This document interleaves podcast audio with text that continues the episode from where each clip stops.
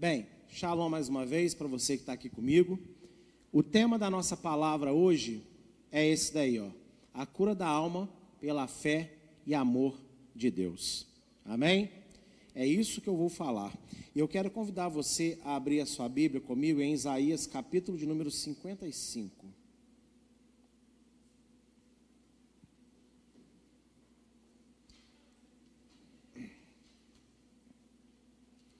Isaías, capítulo de número 55.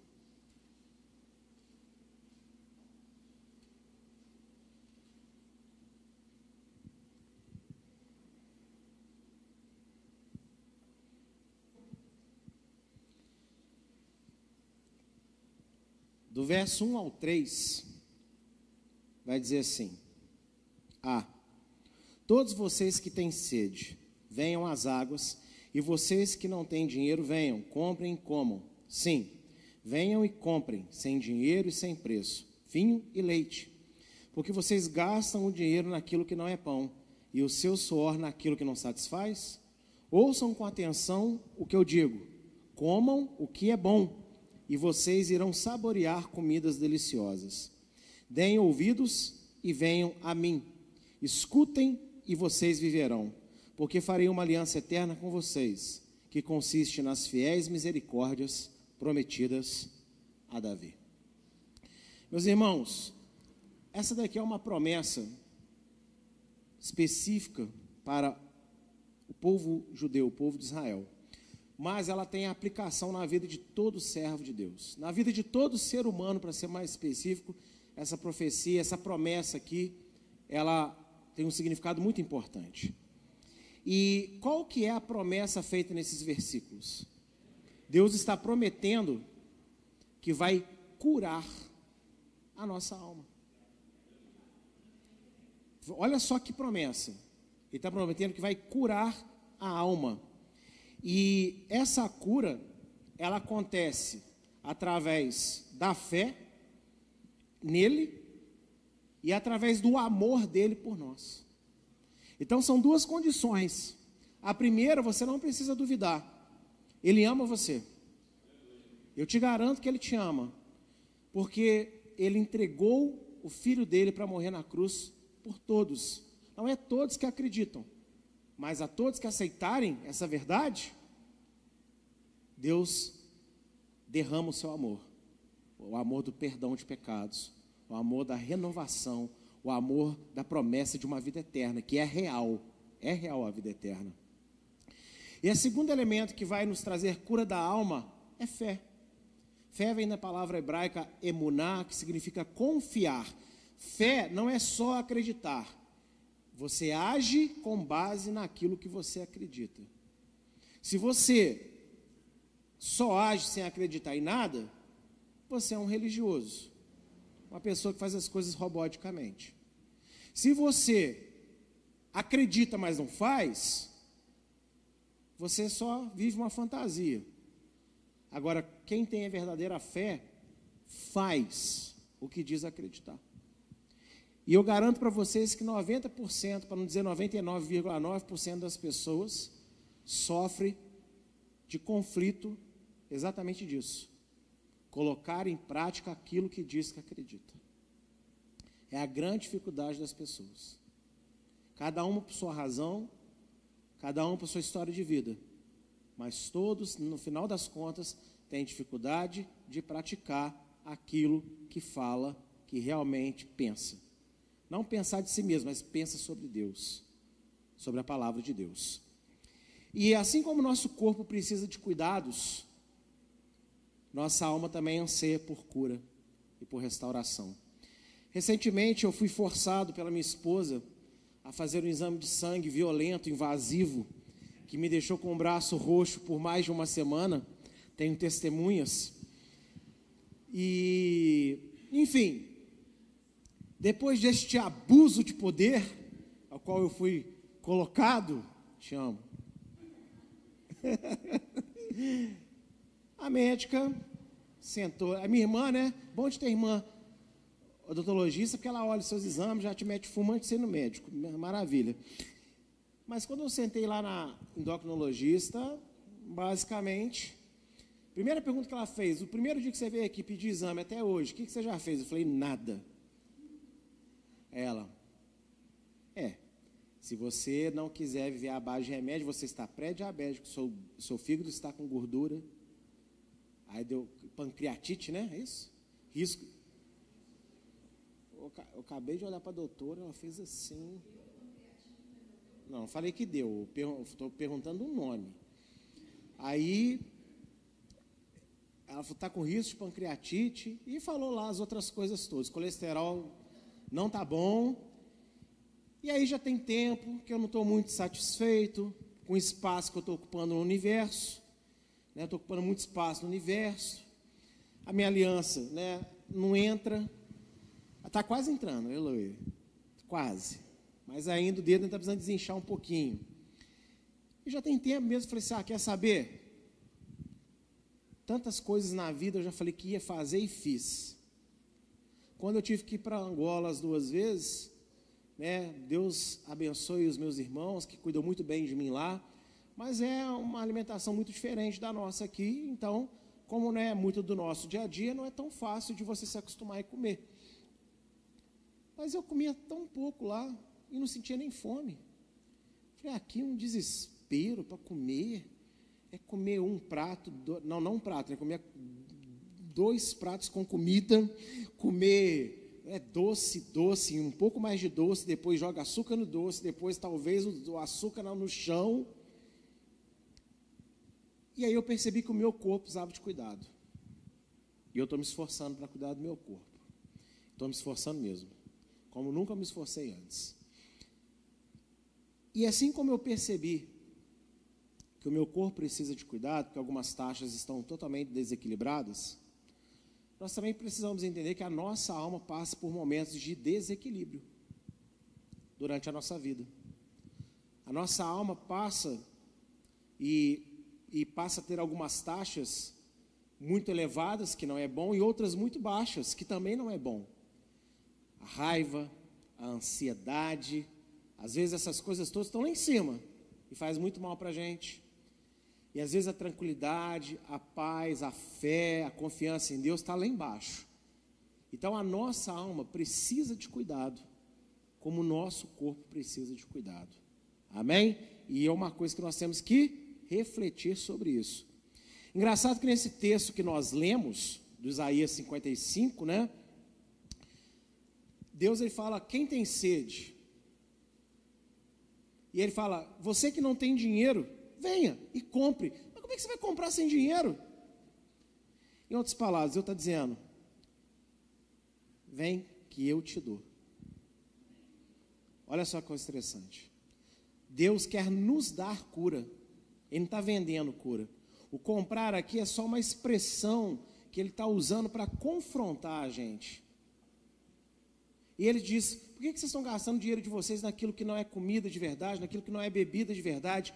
Agora, o texto está falando de comida, de pão, de, de sanduíche, né? de, de tomate, de carne. Não, aqui está falando do quê? De Deus, do próprio Deus. Ele é a água viva, amém? O próprio Deus é a água viva que sacia. Ele é o pão, ou não? Ele é o pão que nos alimenta. Então, olha só o que está dizendo. Por que, que você está gastando os seus recursos? E aí vai, financeiros, os seus recursos emocionais, os seus recursos sentimentais. Por que você está gastando a sua energia física durante os seus dias naquilo que não vai curar você?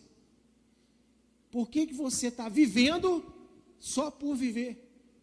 Por que, que você não está vivendo, se dedicando para me buscar de todo o seu coração? Você nem precisa de dinheiro para me buscar, basta me buscar que você vai me achar. Por que, que você gasta naquilo que não é comida? Por que, que a gente às vezes procura solução para as nossas almas em tudo? E hoje as pessoas buscam solução no livro, e não na Bíblia, né, mas num livro qualquer, busca num filme, busca num seriado, busca principalmente nas redes sociais, nos influencers, e Deus, por que você está gastando seu dinheiro nessas coisas? Por quê? Por isso que você soa, soa, soa, soa, se esforça e você não se sente satisfeito. Porque essas coisas não são cura, essas coisas são morfina. Todo mundo aqui sabe o que é morfina? É uma medicação que anestesia a dor. Só que ela não dura muito tempo. Então você tem que estar sempre que está tomando morfina. E olha, a morfina tem um outro problema, ela vicia. Tem pessoas que passam a, a não tolerar mais um segundo de dor. Talvez aquele nível é o nível que ela aguentava, mas de tanta morfina agora não aguenta nem aquele nível inicial que ela antes aguentava. E as pessoas estão assim hoje, se dopando, se entorpecendo com as coisas dessa vida, mas não estão se enchendo com aquilo que realmente faz a diferença para elas, que é Deus. E ele diz: ouçam com atenção, comam o que é bom. Hoje o pastor Vitor falou pela manhã. No mundo cheio de opções, escolha melhor. E a comida, volta a dizer, não é comida que você come com a boca. É, o que, que você anda lendo, o que, que você anda vendo, o que, que você anda ouvindo. O que tem te distraído. Em vez de comer essas comidas que o mundo oferece, coma de Deus. E Yeshua não disse? Porque quem comer a minha carne e beber o meu sangue, viverá. O próprio Deus é o nosso alimento. Fazer a vontade de Deus é o nosso alimento. E Yeshua falou isso em, né, no episódio da mulher samaritana com os discípulos depois. Eu tenho uma comida. E os pessoal ficou, mas que comida que, que é? Quem trouxe pão para ele escondido? Ele, a minha comida é fazer a vontade de Deus. Como que eu como de Deus? Como que eu me alimento do próprio Deus? Fazendo a vontade dele. Quando eu faço a vontade dele, eu me alimento espiritualmente e eu recebo nutrientes, eu recebo cura para a minha alma. Esse texto é maravilhoso. Ele fala de novo: deem ouvidos. É tipo, não tratem isso como qualquer coisa. Não trata isso como mais uma pregação de mais uma semana, de mais um mês, de mais um ano que você foi na igreja, porque você tem esse compromisso, você está acostumado, você está na, na, na autoprogramação de ir para a casa do Senhor. Não. Não ouça o pastor Jimson, ouça o que Deus fala. Deem ouvidos para isso. Ele diz: porque eu farei uma aliança eterna. Gente, e não é uma aliança eterna de qualquer coisa, é uma aliança eterna de misericórdia. Eu preciso muito da misericórdia de Deus. Quem aqui precisa da misericórdia de Deus? E ele coloca o nome de Davi, seu servo, como um carimbo. Ó, a, da, a promessa que eu fiz para o meu servo Davi, pá, eu vou derramar ela sobre vocês. Olha que coisa maravilhosa. Se eu me alimentar de Deus, se eu saciar a minha fome, a minha sede, a sede da alma, de ter alegria, de ter prazer, então Deus vai fazer uma aliança eterna comigo. E olha, todos os dias a misericórdia dele se renovarão sobre nós. E a gente não vai ser consumido, nem hoje, nem amanhã, nem depois, porque a misericórdia do Senhor se renova todos os dias. Olha como é que esses textos se unem e ficam maravilhosos. Mas se eu paro de comer aquilo que me traz vida, eu quebro a aliança. Ele não quebra, mas eu quebro. E se eu quebro a aliança, eu deixo de receber misericórdia. E se eu deixo de receber misericórdia, ai de mim. Percebem isso? Então eu quero falar cinco, cinco passos aqui para a cura da alma. Primeiro, reconhecendo a necessidade da cura. A primeira coisa que, para você receber cura da alma, você tem que reconhecer que a sua alma está doente. Porque enquanto você não reconhecer isso, como que você vai ser tratado? Toda doença ela começa com diagnóstico. A primeira coisa no tratamento de qualquer doença é ser diagnosticado. E nós, às vezes, temos medo de sermos diagnosticados. Eu não queria lá tirar o sangue, não queria, mas eu fui. E a médica já falou que daqui a pouco vai pedir de novo, ai Deus. Mas enfim, então a gente tem que, tem que se sujeitar ao diagnóstico. E olha, a alma humana muitas vezes é ferida por traumas, pecados e decepções. Precisamos reconhecer nossas fraquezas e buscar a Deus para encontrar a cura, que só Ele pode proporcionar no seu filho Yeshua Mashiach. Analisa aí os traumas da sua vida, aquilo que você não foi bom na sua infância, não foi bom na sua adolescência, não foi bom talvez recentemente, e ainda te gera dor, ainda te, te, te põe para baixo.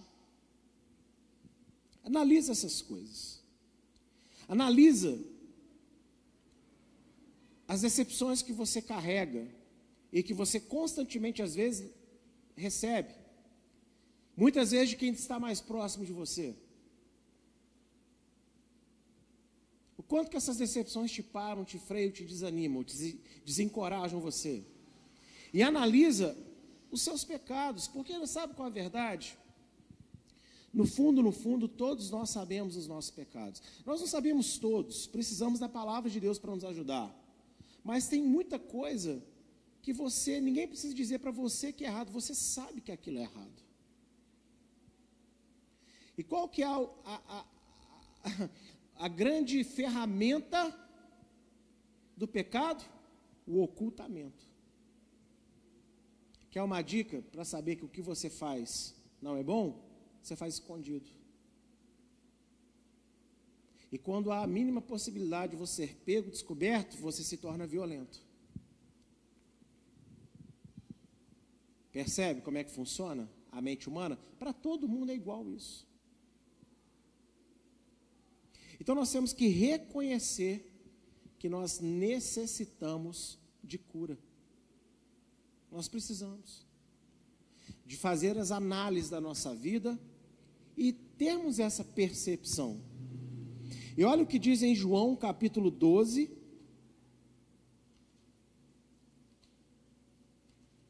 verso 40. João 12, verso 40. Vai dizer assim: Cegou os olhos deles e endureceu-lhes o coração para que não vejam com os olhos, nem entendam com o coração e se convertam e sejam por mim curados. Citação de Isaías 6, verso 10. E Yeshua está dizendo aqui: olha, a dureza do coração chega a tal ponto que o próprio Deus às vezes impede as pessoas de serem curadas. Não é porque Deus quer isso, é porque a pessoa quis isso. Lá em Jeremias capítulo 6, você tem, vai, vai ter uma dimensão disso. O profeta, ele vai dizer: dia e noite Deus mandou gente para anunciar, para chamar atenção, para despertar para o pecado, mas as pessoas dizem: não quero. Não quero, não quero voltar, não quero, eu não quero ouvir. Quantas vezes você já foi incomodado num erro que você comete?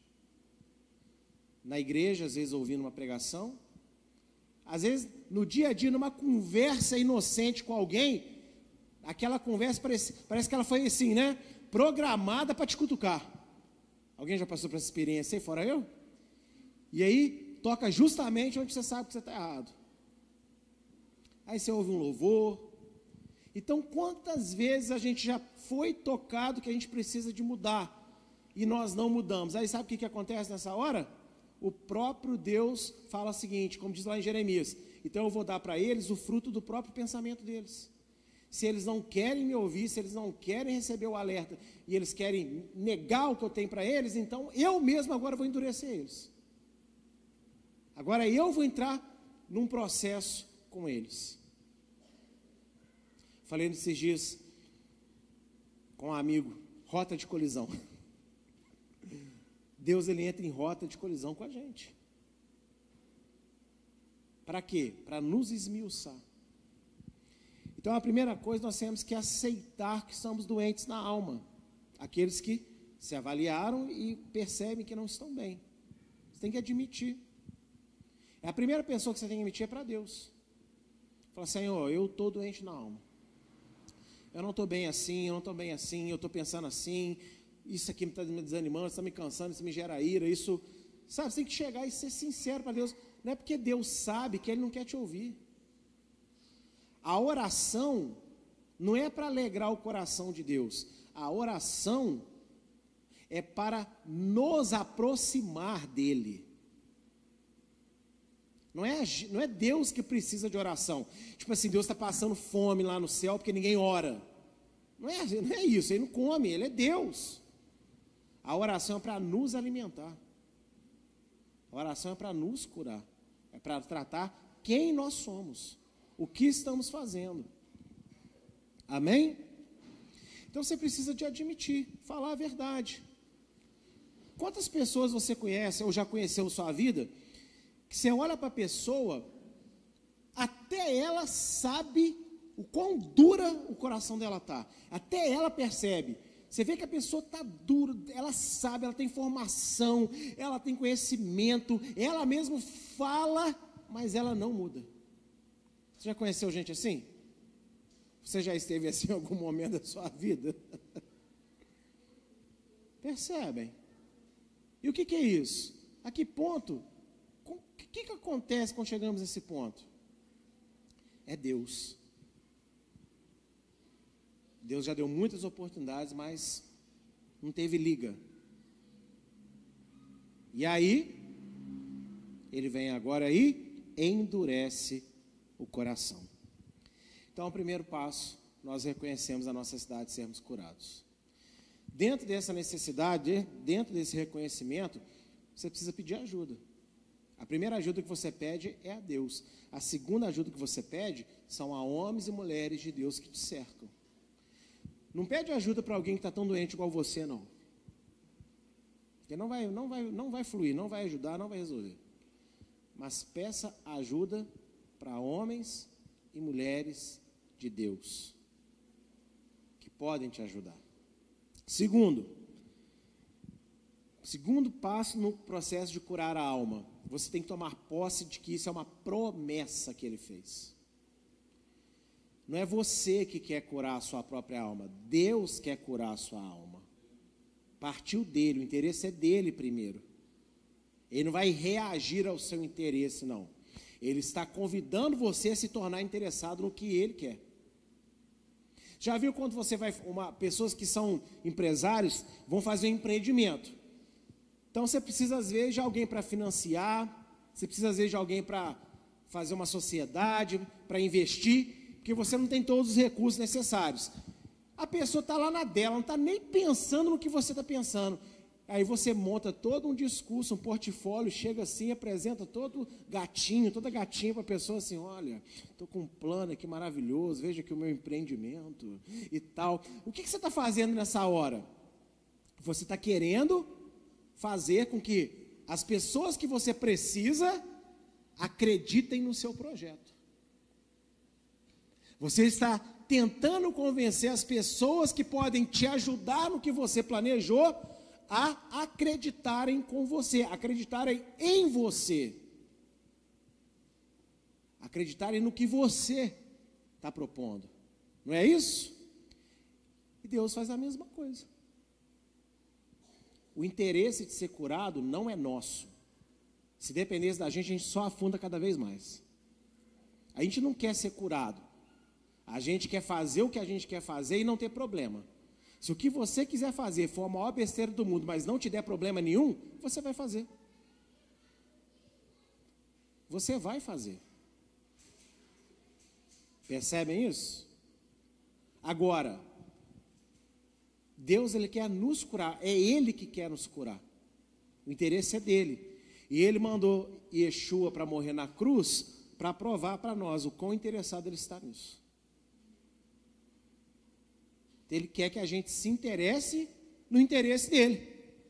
E qual é o interesse de Deus? Nos curar. Amém? Então você pede ajuda para Deus, você pede ajuda para outras pessoas e você toma posse que, diz, que isso é uma promessa na Bíblia. Veja, não é uma promessa de alguém que falou assim, diz o Senhor meramente, não. É uma promessa de Deus na Bíblia. Eu já li Isaías 55, que é o texto principal, mas vamos ler mais um texto. Jeremias 17, algerei aí.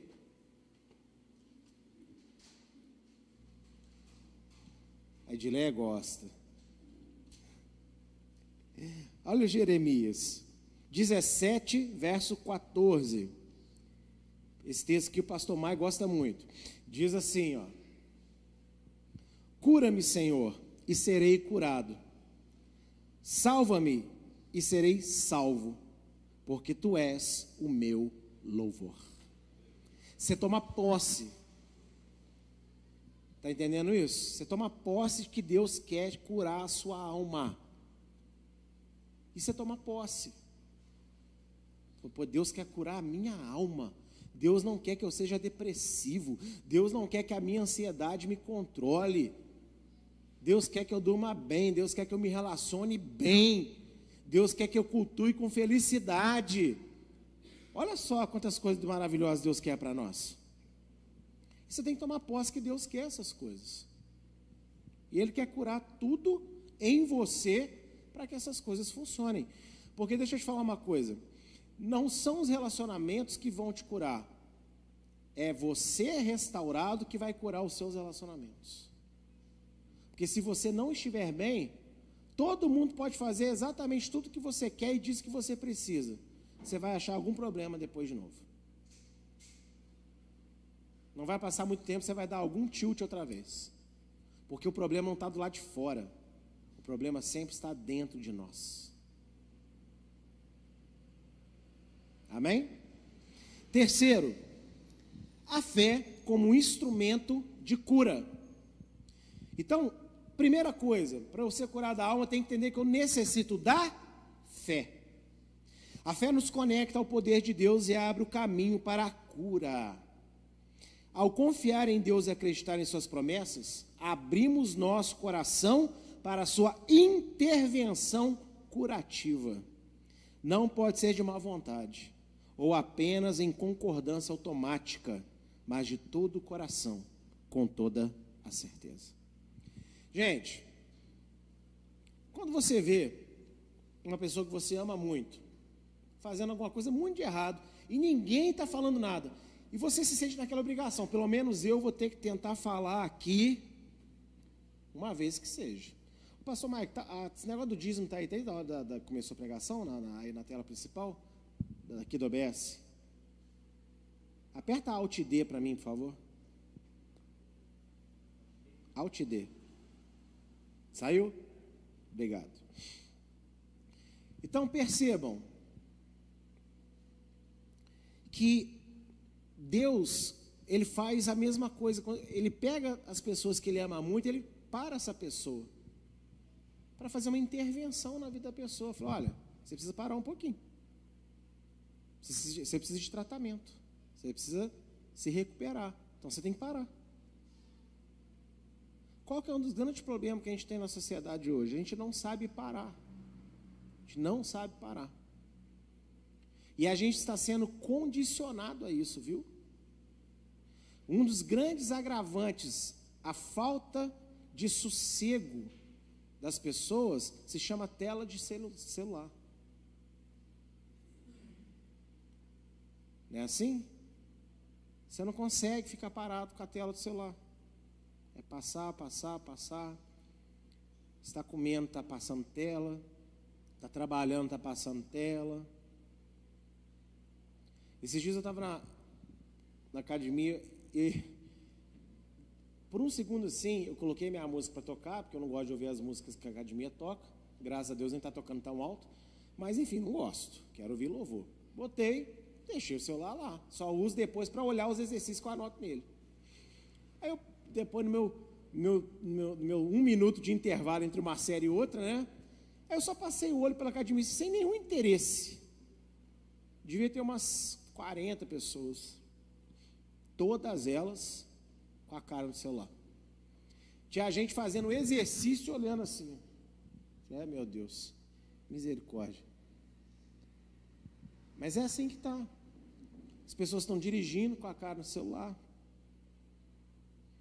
Então as pessoas não estão conseguindo parar. E a fé, ela vai conectar a gente a Deus. mas conectar a Deus para que Deus pare a gente um pouquinho, porque Ele quer curar a nossa alma, Ele quer tratar da gente. E esse, a gente não pode ir com má vontade. Tem muitas vezes que a gente faz as coisas de má vontade.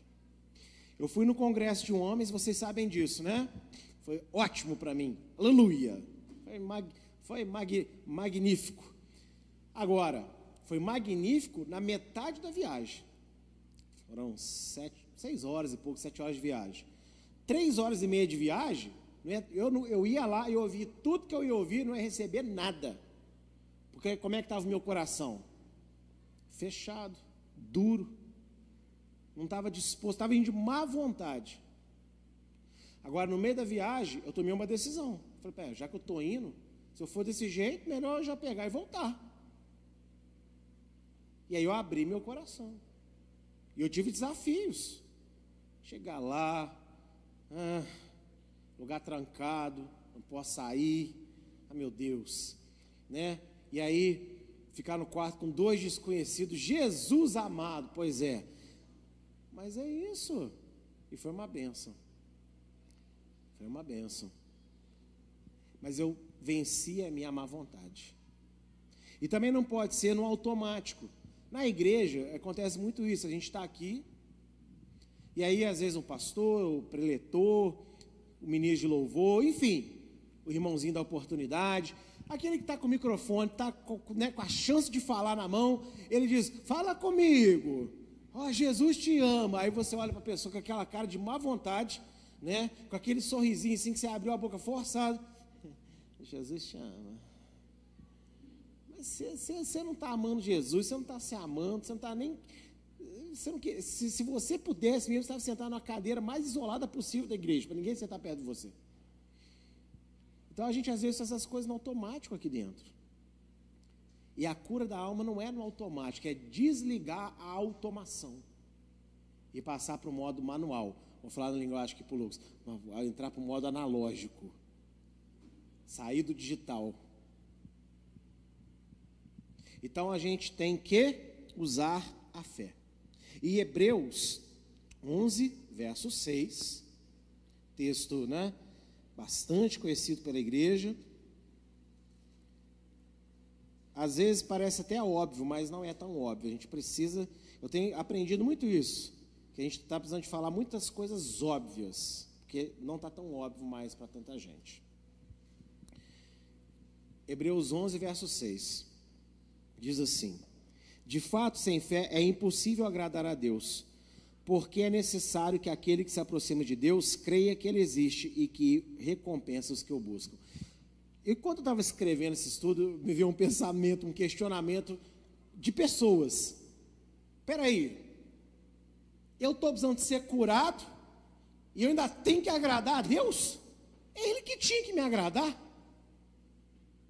Às vezes você não pensa assim diretamente falando, mas muita gente às vezes pensa assim. Eu estou mal, eu estou deprê, eu estou assim, eu estou desse jeito. Deus, eu, eu, tenho que ir na igreja, eu tenho que orar, eu tenho que ler Bíblia, eu tenho que fazer isso, tenho que fazer aquilo. É exatamente isso. Quem precisa da cura somos nós. Mas por que, que você tem que agradar a Deus? Porque é tudo por dele, por ele e para Ele. E como é que Ele quer ser agradado? Que você acredite nele e que você o busque.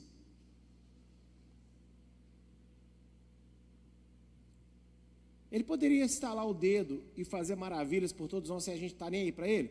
Até poderia. Mas Deus ele quer ter relacionamento. Então ele quer que você acredite nele. Ele quer que você busque ele e você quer ele quer que você acredite que ele sabe recompensar quem busca ele. Não é buscar o que ele vai dar, é buscar ele.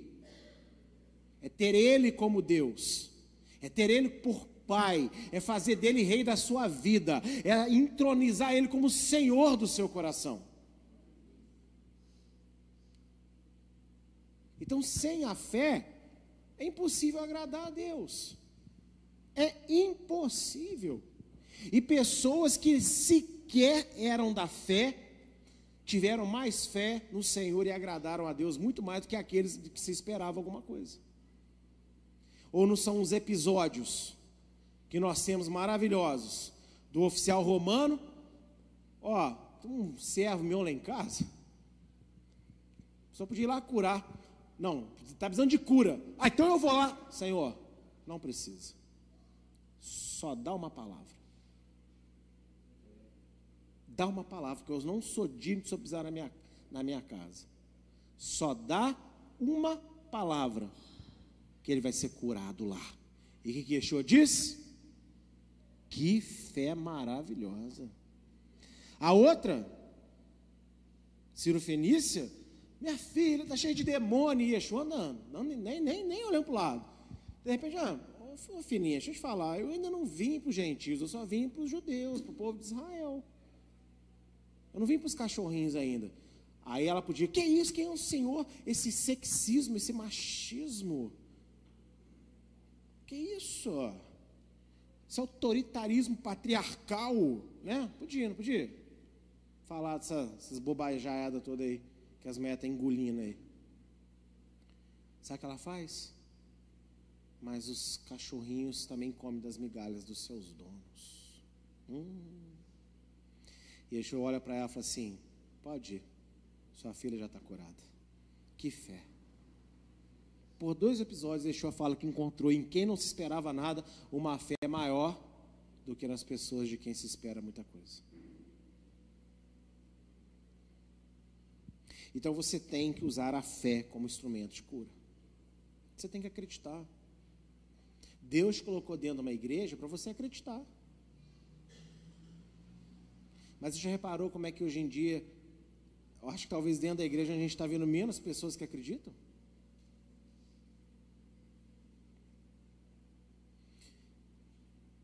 A gente tem que mudar esse cenário. Quarto, o amor transformador de Deus. O que pode curar as nossas almas? Também é a gente entender que a cura é uma atitude de amor do próprio Deus. O amor de Deus é incomparável, pois ao entregar o seu filho Yeshua por nós, ele provou sua capacidade e vontade de transformar nossas vidas e curar nossas almas. Ao aceitarmos o amor de Deus, encontramos um amor que não julga, mas restaura. Como eu disse anteriormente, não é você que quer ser curado, é Deus que quer curar a sua alma. E você tem que acreditar que Ele quer isso. E tudo que ele conduz a sua vida, tudo que ele pede para você, não é porque ele quer punir você, e nem porque ele está julgando você pior ser humano da terra.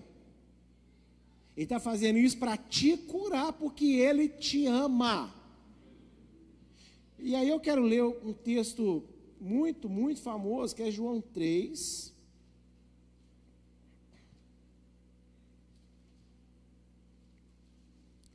João 3, verso 16 e o verso 17. Eu tive entendimento nesse texto hoje, baseado nisso que eu escrevi, que eu nunca tive antes, maravilhoso. Olha só, diz assim: Porque Deus amou o mundo de tal maneira que deu o seu Filho unigênito, para que todo que nele crê não pereça, mas tenha vida eterna. Porque Deus enviou o seu Filho ao mundo, não para que condenasse o mundo, mas para que o mundo fosse salvo por ele. Sabe o que isso significa dizer? Sabe quando você aprende uma coisa que contraria completamente o que você está querendo fazer? Sabe quando você recebe uma instrução na palavra que contraria completamente a sua forma, a sua filosofia de vida, os seus pensamentos? O que, que o mundo especializou, especializou-se e ensinou a igreja? Muito bem. É que no momento do confronto, a resposta do crente é: não, não precisa de tanto, Deus não se importa mais com isso. Por quê? Porque você tem a pessoa que está te instruindo na palavra como alguém que está te julgando, condenando você porque você é diferente dela. É ou não é assim? Só que veja o texto. Deus não mandou o filho dele para condenar, mas para salvar. Ou seja, quando Deus chega no Jimson e mostra para o Jimson algo extremamente errado, que ele está apegado, ele não está apontando o dedo no meu rosto falando assim: você é um, um safado, não presta, é uma desgrama pelada. Não, não. Ele está chegando para mim e falando assim: meu filho, eu te amo muito. Sai dessa vida, dá a mão para mim, dá, deixa o pai te mudar. Então, os erros que Deus nos aponta, não é porque Ele está olhando para a gente com um olhar de desprezo.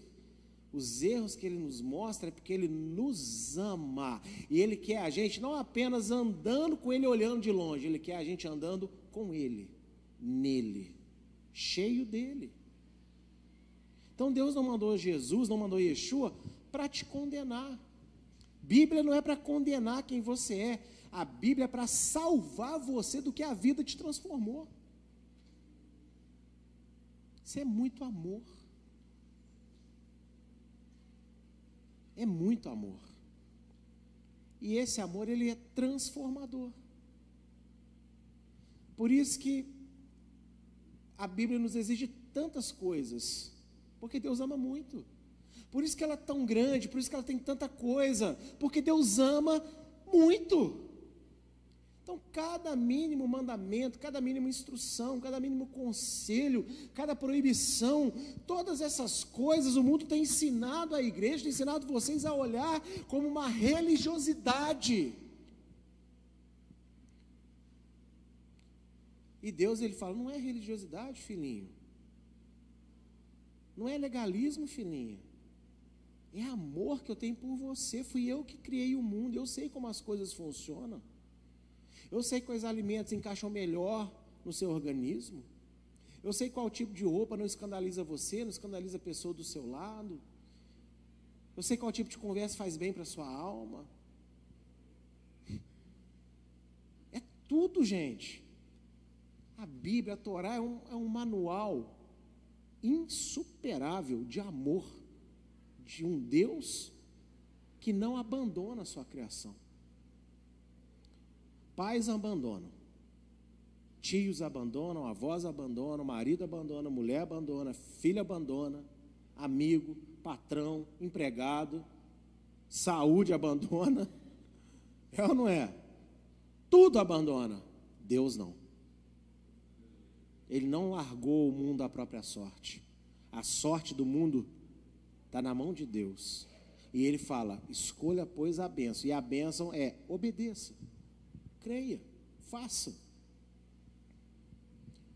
A Bíblia é um manual maravilhoso de transformação. Tudo que está escrito aqui é para te transformar numa pessoa melhor. Não quer dizer que você se tornou o que você se tornou por vontade própria, que você tem uma consciência que você fica pensando mal toda hora, não. Mas é uma coisa que é má perante quem Deus é, a essência dele. Isso tem a ver com anos, séculos, milênios de rebeldia da humanidade contra Deus para chegarmos no ponto que estamos. Mas mesmo depois de aí quase sete mil anos de pura rebelião do homem contra Deus, a gente vê esse Deus com os braços estendidos para a humanidade, dizendo: me aceitem, sejam felizes, sejam salvos.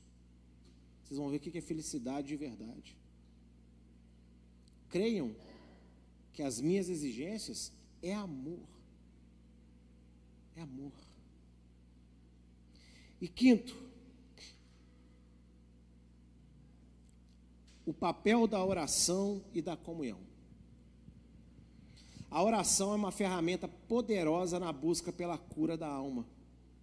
E talvez seja uma das coisas mais prejudicadas na vida dos crentes após a pandemia de 2020. Muita coisa mudou depois da pandemia. Não sei se vocês notaram. Muita coisa mudou. Mas as coisas que mais mudaram após a pandemia, com certeza, é a ausência da oração. As pessoas estão com muita dificuldade de ter uma vida de oração. Não é de orar no relâmpago. Senhor, abençoe essa comida, em nome de Jesus, obrigado, amém. Isso aí não é difícil de fazer falando de parar um tempo, conversar com Deus de verdade, orar, Sabe? É, de repente você.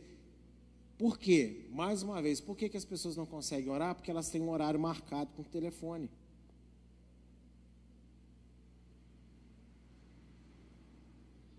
E eu estou falando por mim, eu mesmo, eu tenho, sabe, a gente levanta, despertador, beleza, mas ou há desgraçado de pegar, passar a mão no telefone para ver se tem alguma coisa. Mas isso não é bom. A gente tinha que parar, opa, acordei. Senhor, obrigado por abrir os meus olhos. Tanta coisa boa para a gente curtir primeiro, para a gente aproveitar. Mas o telefone deixa a gente inquieto inquieto. E lá em casa a gente tenta criar todo dia, nem todo dia é possível, mas a gente tenta fazer. Na maior parte dos dias, nós tentamos fazer um tempo com a Luísa. A gente assiste o Masterchef com ela que ela gosta, a gente faz algumas coisas. E ela é assim, ela é ali, ó. Né? Às vezes eu e a mãe dela, a gente pega o telefone e ela, ah, só olha pra gente assim, não quero. Eu falei, tá bom. E ela tá certa. Ela está certa. O celular não tem deixado a gente orar. Porque a gente precisa de olhar o que está acontecendo aqui, a gente precisa de, de ir para o YouTube, a gente precisa, né? De, de, de, o Instagram não tem, mas quem tem Instagram é pior do que o YouTube. Precisa para o Facebook, precisa para não sei onde, e por aí vai. Eu sei que você é feliz mexendo nas suas redes sociais. Mas será que isso é felicidade de verdade? Basta você olhar para o seu retrato de vida com Deus como está. E vai ser a sua resposta. Porque todo mundo tem tempo para olhar o recado, para ouvir o áudio, para olhar o status, para responder status. Olha, vamos, vamos, vamos combinar uma coisa. Gente, não entre nesse mundo de, de mandar indireta e de, de ser mal criado no status para todo mundo ver, não. Se tem uma coisa que se hoje fosse a época dos profetas, quando Deus mandar pegar o chicote ir lá e bater, matar, atravessar a lança, que eu pediria um encargo oficial seria esse. Se eu posso atravessar na espada todo mundo que fica mandando direto no, no, no status de rede social um para o outro? Posso. E seria a minha profissão oficial. Nem precisa me pagar, faria de graça que é deprimente isso. Ofende pessoas que às vezes nem tão, tem nada a ver com o assunto. Ah, essa carapuça serviu. Não, para, para com isso. Essa carapuça serviu, não. Você está sendo mal, maldosa, tratando para todo mundo ver coisas que você não tem coragem de tratar face a face. Não faça isso, não gente, não caia nesse mundinho. Eu caí algumas vezes já. E eu falei, meu Deus, será que isso aqui é para mim? Será que isso é para a igreja? Será que isso é. Né? Eu cheguei à grande conclusão, sabe qual é? Sou sincero, tá? Eu olho o status meu, que eu confiro que eu coloquei, da minha esposa, da minha filha, da minha irmã, do meu cunhado, que só posta vidro, da minha mãe, do meu pai, e às vezes de alguns de vocês, muito raramente. Mas agora nem, nem raramente estou olhando também. Sabe por quê? É só me atribular. Eu vou ver coisas que não presta. Eu vou ficar com sentimento de impotência. Eu falei, nossa, eu falei essa semana isso na igreja. Está lá fazendo pior do que ouviu aqui. Então eu tomei uma decisão maravilhosa na minha vida. O mundo status não me pertence mais. Ah, pastor, você viu lá a matéria direta para você? Não, não vi, não quero ver e tem raiva de quem viu. Não, não tem raiva de quem viu, não. Só não tenta me convencer que eu tenho que ver também. Isso faz mal. Isso faz mal. Não faça isso. Não seja esse tipo de pessoa.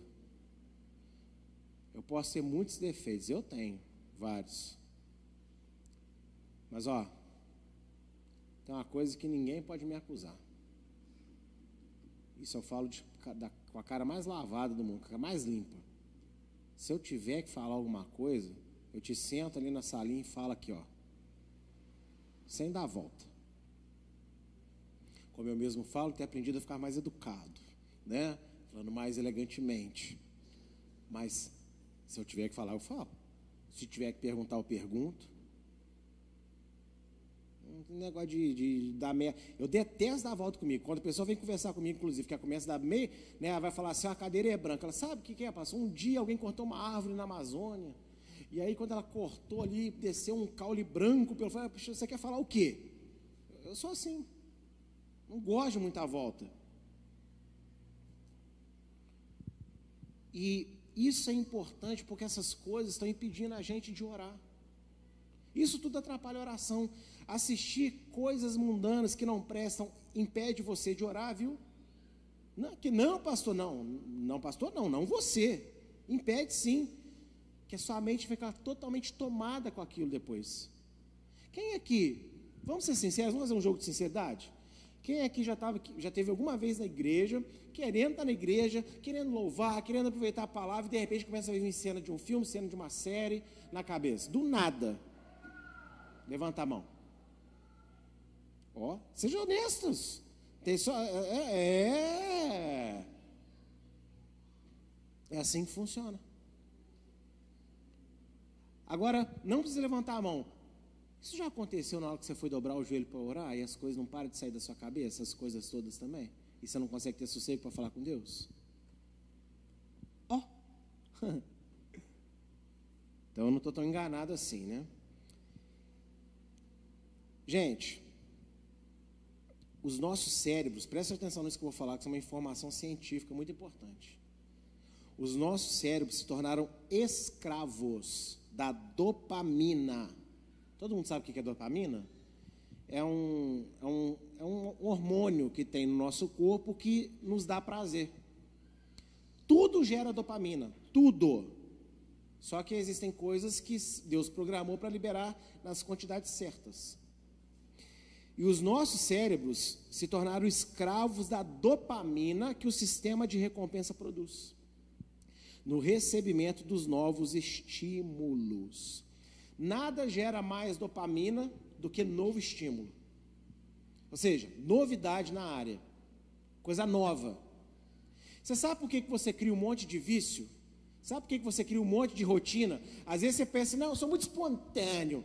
Na, dentro da sua espontaneidade está cheio de rotina também. Não se iluda. Sabe por que, que a gente cria hábitos? Aliás, você, a gente não cria. Sabe por que, que o nosso cérebro cria hábitos? Porque nada no nosso corpo gasta mais energia do que o cérebro. Nada. E o cérebro não gosta de gastar energia. Então, sabe o que, que ele faz?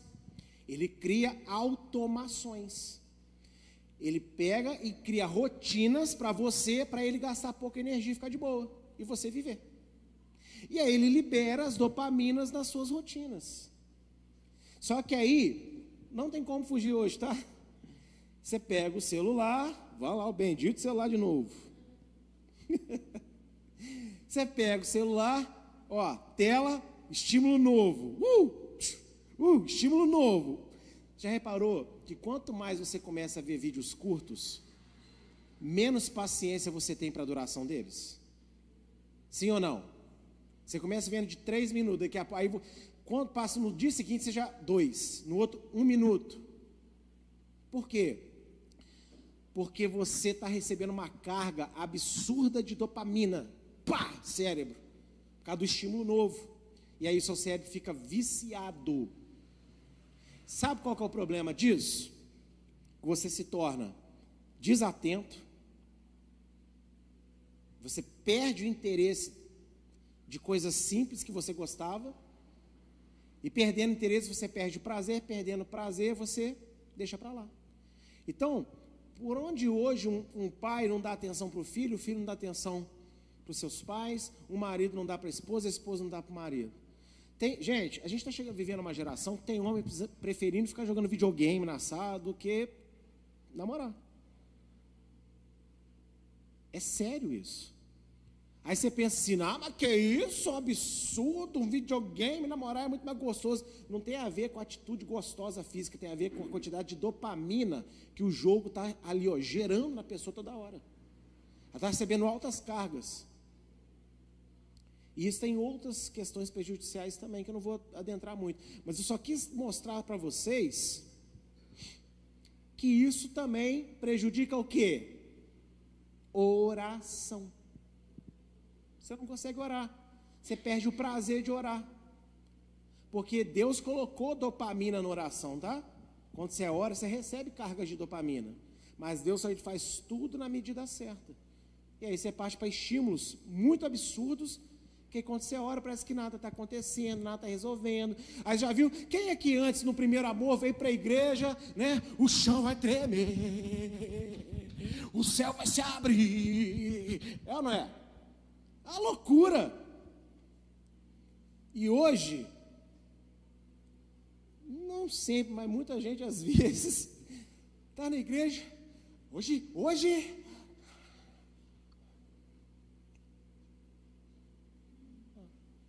Como é que foi o culto, irmão?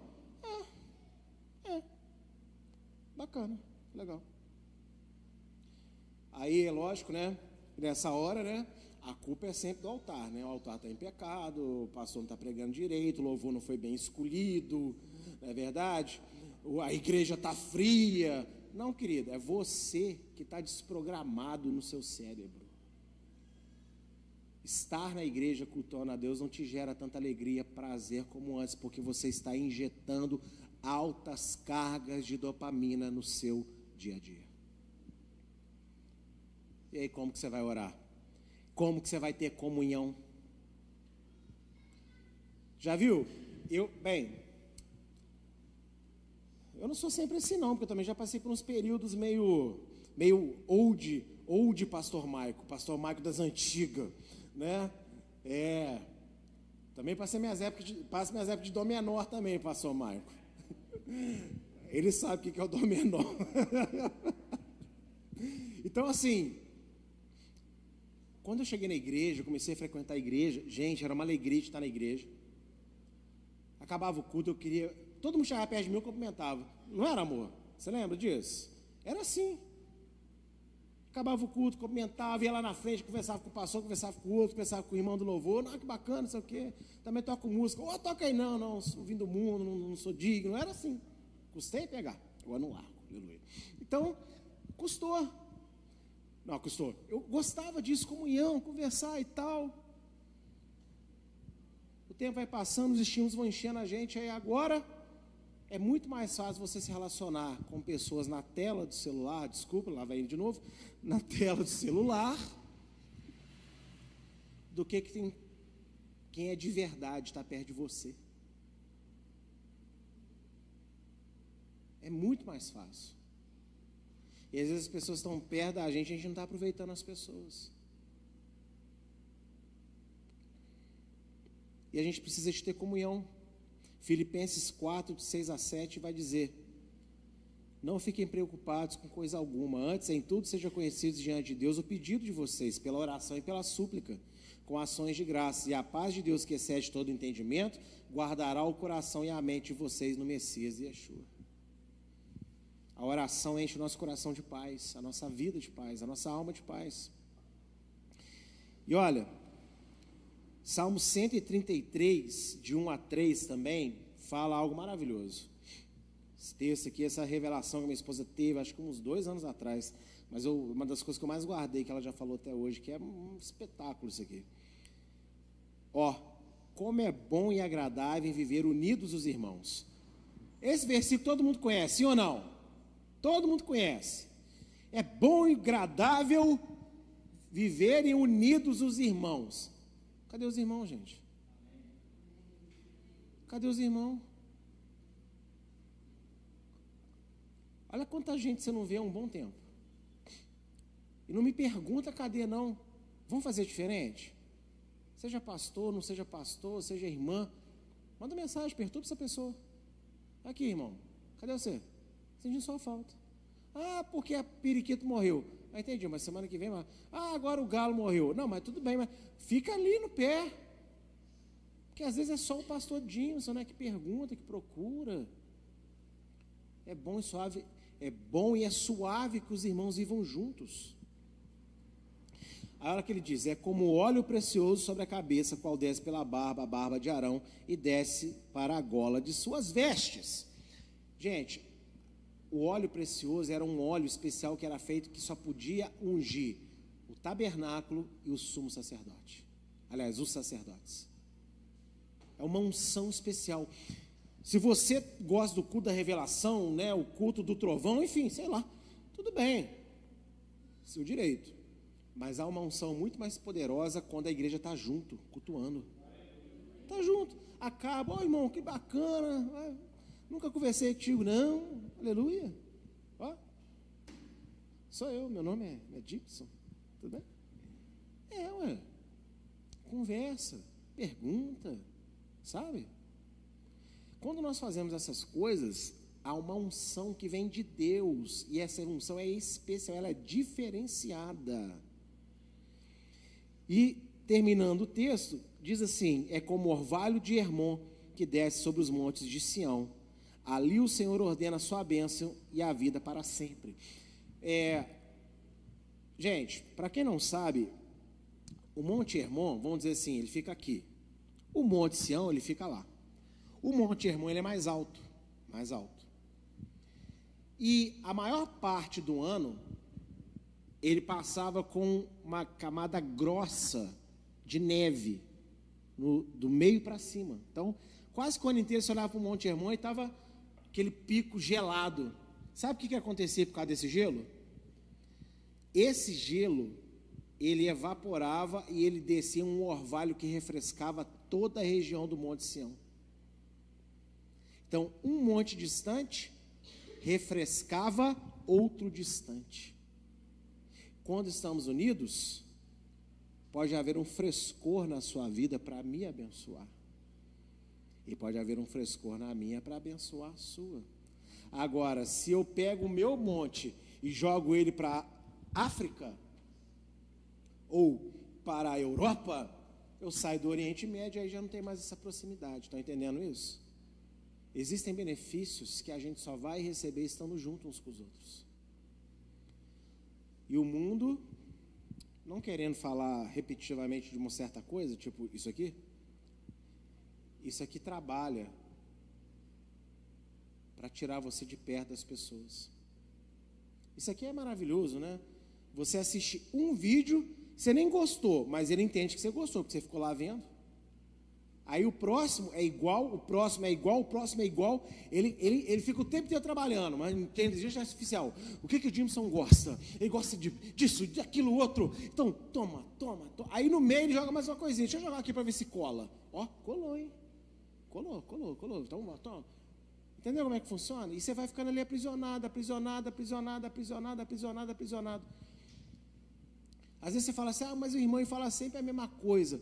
Você vê 30 mil vezes vídeo gatinho. Quer dizer, por que não? Não é verdade? Ouvi um irmão às vezes falar a mesma coisa. Conclusão: a cura da alma é um processo que requer fé, humildade e entrega ao amor de Deus. À medida que nos aproximamos dele, permitimos que ele restaure a nossa alma, trazendo paz, alegria e esperança. Gente, a gente precisa de ser curado, muitas coisas, e muitos precisam mesmo de uma cura na alma. E você não vai encontrar isso longe de Deus. Você só vai encontrar isso perto de Deus, comendo dele. Amém? Aquele texto inicial, se alegrando nele. E olha, a gente precisa se lembrar que Yeshua né, na pessoa de, do filho, Deus na pessoa do filho dele é o grande médico, é o médico dos médicos. E Deus está sempre pronto para nos curar e nos renovar. Basta a gente acreditar nisso. Por isso a gente precisa colocar toda a nossa confiança no Senhor, a nossa esperança, depositar nele, para que a gente não sucumba ao que essa geração está sucumbindo para que os nossos casamentos não sejam como os casamentos de pessoas que estão no mundo. Para que os nossos filhos não sejam como os filhos das pessoas que estão no mundo.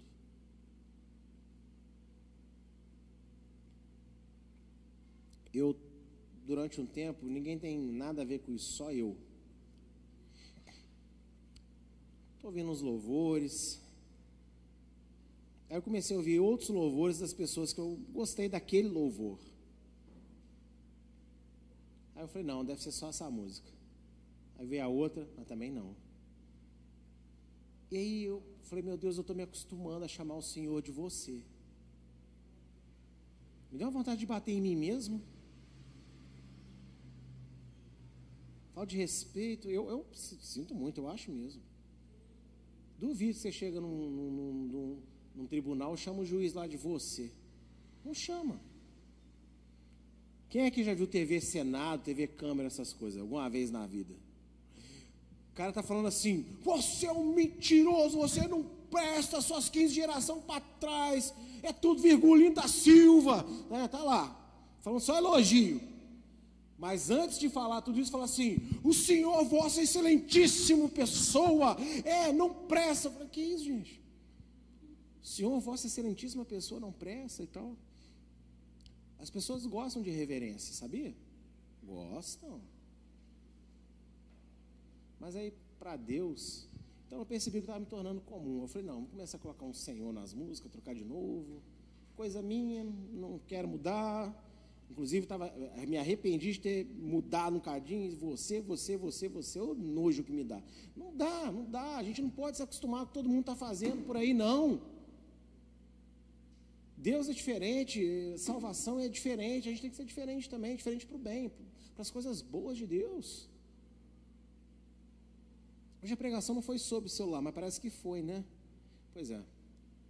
Mas é porque isso está sendo um instrumento mesmo do diabo para impedir a cura da nossa alma. Eu só estou mantendo retorno aqui, ó, porque o pastor Marco está ali, ó, sozinho, então já auxiliá-lo. Mas se tiver total segurança, Ó, eu tuf, desligo aqui e não quero ver. Então, amados, vamos deixar Deus curar a nossa alma. Vamos pedir ajuda quando a gente vê que é necessário.